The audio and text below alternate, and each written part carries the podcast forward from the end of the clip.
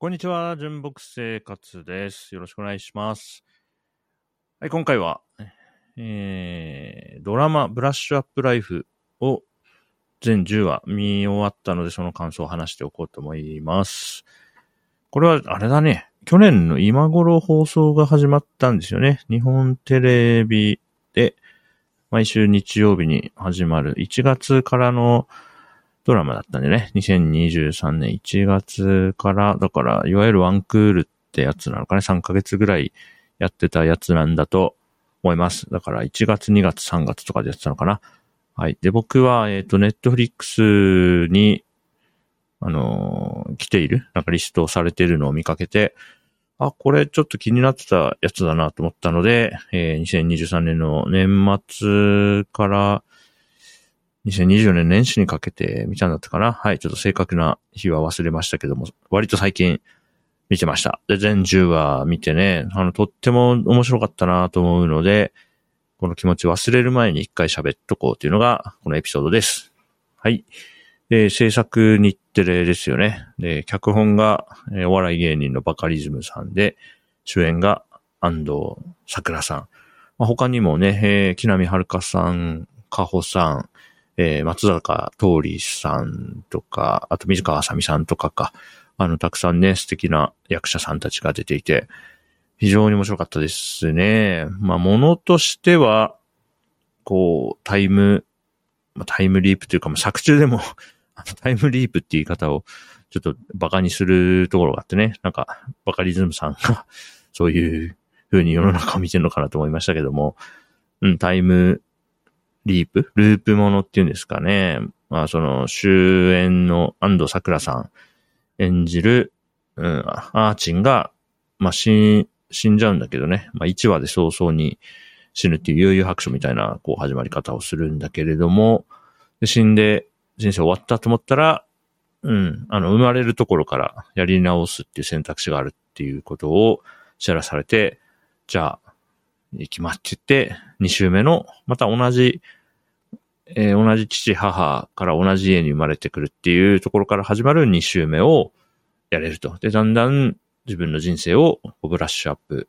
していくぞっていう感じで、それを何週か繰り返していくってやつですね。あ、であれだ。ネタバレ、あれタイトルにも書いとくけど、僕が見た、聞いた、読んだみたいな話をするときは全部ネタバレありなので、それはちょっと毎回言った方がいいね、最初にね。あの、耳だけで聞いて、タイトル読まずに、新着エピソードだって聞いてるケースも、まあ、あり得るだろうから。えそうです。あの、ネタバレあるんで、えこれからブラッシュアップライフ見るつもりがある人は聞かない方がいいというか、ネタ、あ見るつもりがあってネタバレがダメなタイプの人は聞かない方がいい内容になってると思います。というわけでね、一応、あの、く、釘を刺しておいたので、ここからは中身も喋っていきますね。で、結局、えーっと、5、5週するのか。5週目で、5週目まで行ったんだっけね？確かね。そんぐらいだよね。うん。で、あと、そのループの設定は結構、あの、単純化してあるなと思って、まあでもそれも、まあそうだなと思っただけで、それが割とポジティブに受け止めましたね。その脚本の作りとして。なので、えーっと、バタフライ係数が小さめというかね、その、バタフライエフェクトって言われるやつがあってさ、で、僕あの、大学大学院で、あの、複雑系工学分野の研究やってたからさ、あの、ちょっとした、まあね、蝶が羽ばたいたのが、それがハリケーンになるみたいなさ、そう、まさにそういう世の中ってそうだよね、みたいなことを研究してたので、結構バタフライエフェクトについてはいろいろ思うところあるんだけども、あの、ブラッシュアップライフの中ではね、その、自分が行動を変えた結果が、す、反映されにくい。だから、一周目と二周目で自分の行動を変えた結果、全然違う人生、出来事とかもまるきり変わっちゃったみたいなことは、あんまり起きなくて、割と一周目で体験したことが、二周目でもそのまま起きる。一周目で起きた出来事は二周目でも起きるっていう意味で、うん、バタフライ係数小さめの設定にしたんだなと思いましたね、脚本の時点で。まあ、あの、じゃないとね、その、アーチェの人生、しかもさ、三十何年とか、一回三十何年とかあるんで、あの、ちょっとの変更が大きく影響しちゃったら、あの、なんていうか、やってらんないというかね、うん、だ、だと思う。そのドラマとしても難しくなりすぎるというか、うん。なんか一周目のあれ、二周目ではどう、どうするみたいなのが面白いポイントだなと僕は見てて思ったんで、まあ、ここれの設定がすごくプラスに働いていたなと感じました。僕はそんな風に感じましたね。うん。あの、比較対象としては、あのー、サマータイム連打っていうね、これ、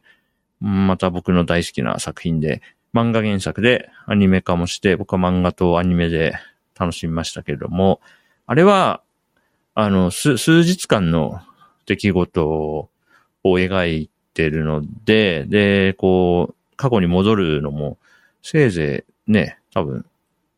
ん？一週間とかだっけ？ちょっと細かい数字はそれ。あの、何年も戻ったりしないから、その短い時間の中で次こそはもっとうまくやるみたいなやつだから、その自分の行動の変化が結果に大きく作用するようなね、ことがありましたけども、ブラッシュアップライフの方は、うん、やっぱりこう何十年も戻るような作品だと、あまりにも変わりすぎるとね、うん、あの、見ててもわけわかんないだろうなと思うんで、うん、なんかいい、いい設定だなと思いました。うん。あとは、その、作る上でも良かったんじゃない？だから一周、結局、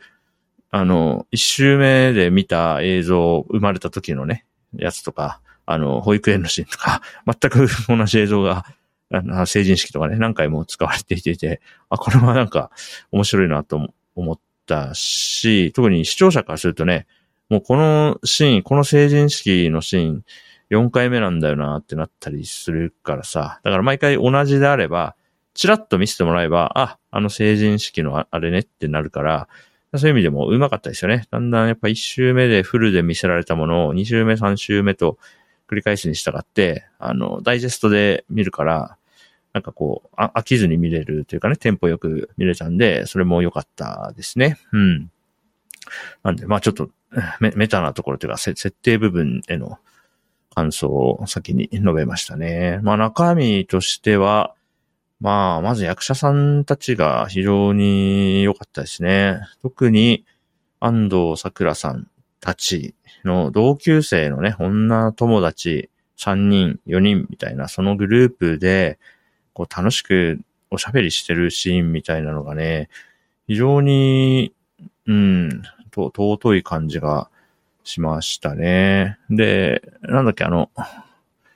あの、そっか。さあ、アーチェンが一周目で事故にあったあの道路のとこにあるコンビニみたいなのがあって、あそこでね、なんかみんなでお話ししてる時にさ、あの、みんなで同じ老人ホーム入ろうよみたいな話しててね。あれって結構、実際にああいう話って、うん、あの、僕の周りでも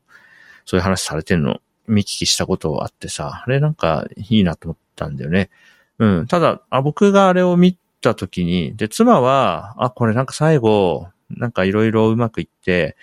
同じ老人ホーム入ってで終わるんじゃないっていう予想をね、結構ね、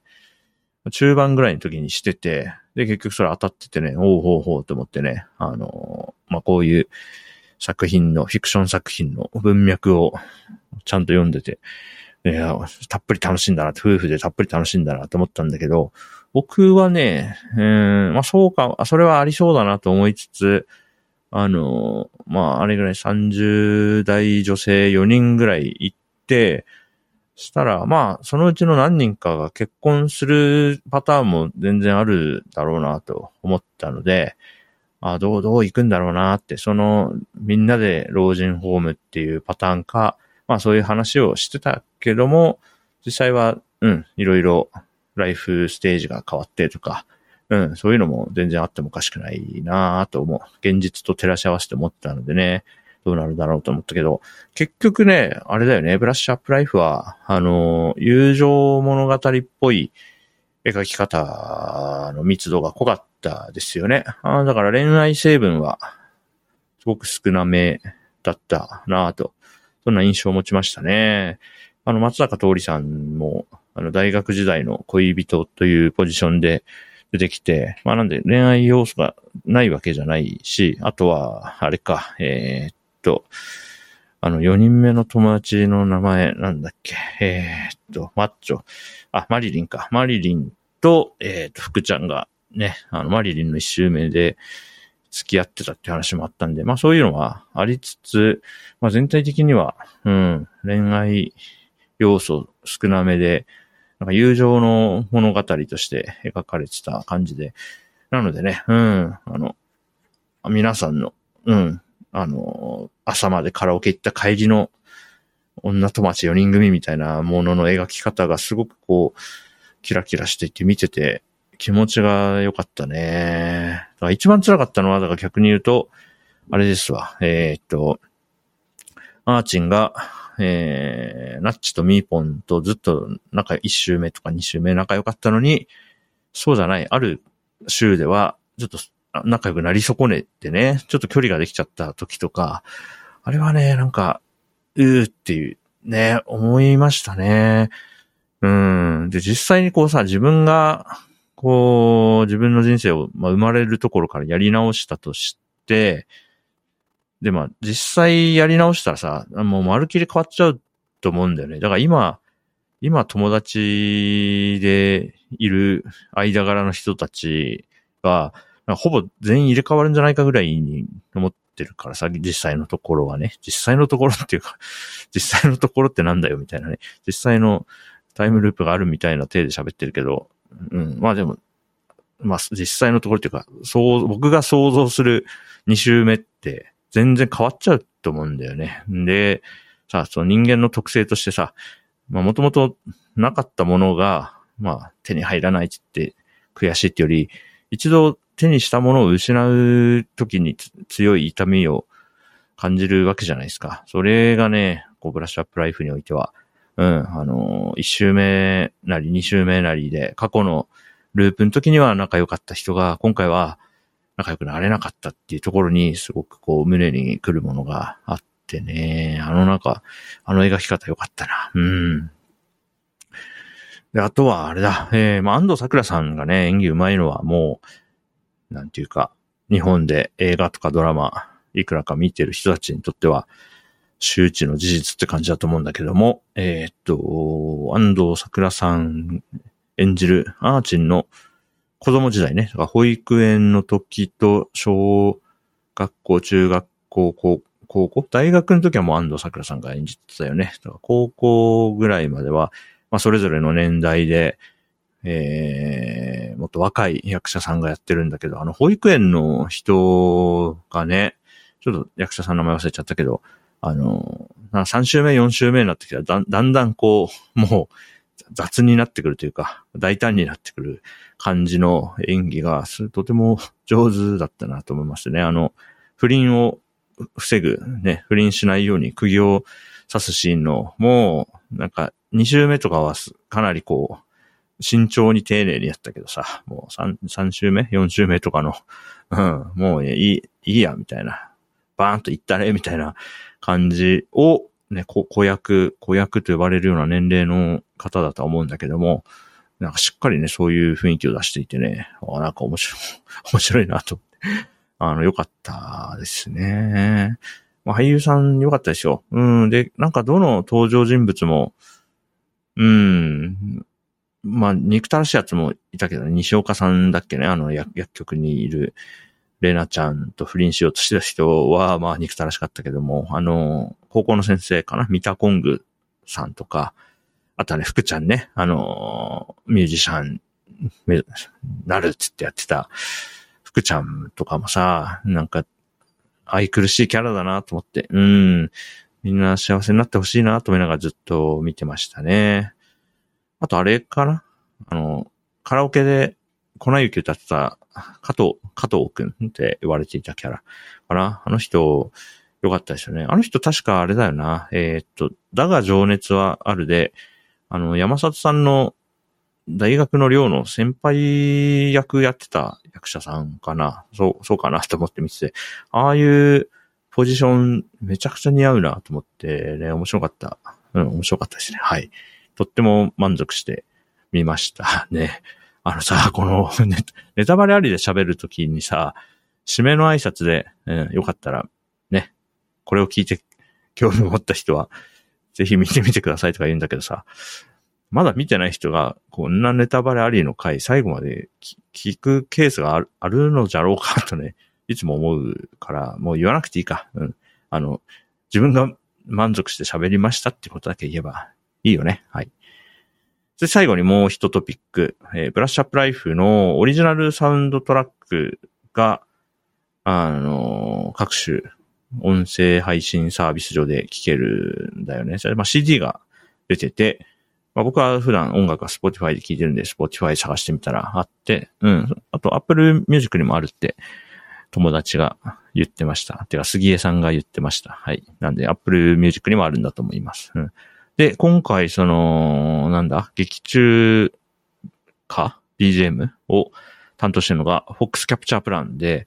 僕もともと Fox Capture Plan 結構ね、あの作業中とかに、あの、インストで歌詞がない、ボーカルがない音源として非常に重宝してね、ちょこちょこ弾いてたんで、あのブラッシュアップライフの音楽担当してるのが、あ、Fox Capture Plan じゃんって、あの、なんだ、1話か2話のエンディングのエンドロール見てるときに気づいて、はあ、確かに、Fox Capture Plan っぽいかもと思ってね、音楽も非常に楽しんでいますね。最近あの作業している時の BGM として、このブラッシュアップライフのね、えー、PG、あの、オリジナルサウンドトラックを、あの、BGM として聴いてたりもしますね。はい。とってもいいと思います。ボックスキャプチャープランは僕は確か、ゆうたろうか、茶の葉に教えてもらったんだったかね。なんか数年前に教えてもらって、以降結構 Spotify で聞いてますね。はい。これもとっても良かったんで、概要欄に、はい、アルバムの、はい、リンクというか、プレイヤーを埋めていこうと思います。はい。そんな感じですね。ブラッシュアップライフとっても面白かったので、ちょっとここからね、そうね、バカリズムさん脚本の他のドラマも興味出てきたし、あと安藤桜さんやっぱりいいなと思ったので、安藤桜さんの出演作品の方をちょっと掘っていったりするかもしれません。せなんか、万引き家族とか、あと、怪物とか気になってて、怪物は配信待ってるんですよね、映画館で。ちょっと見るタイミング逃しちゃったんで。はい。なんで、その辺も、今後見たら、ここでおしゃべりしたりしようかなと思います。はい。大体満足したんで、こんなところです。はい。じゃあまた次の配信でお会いしましょう。バイバイ。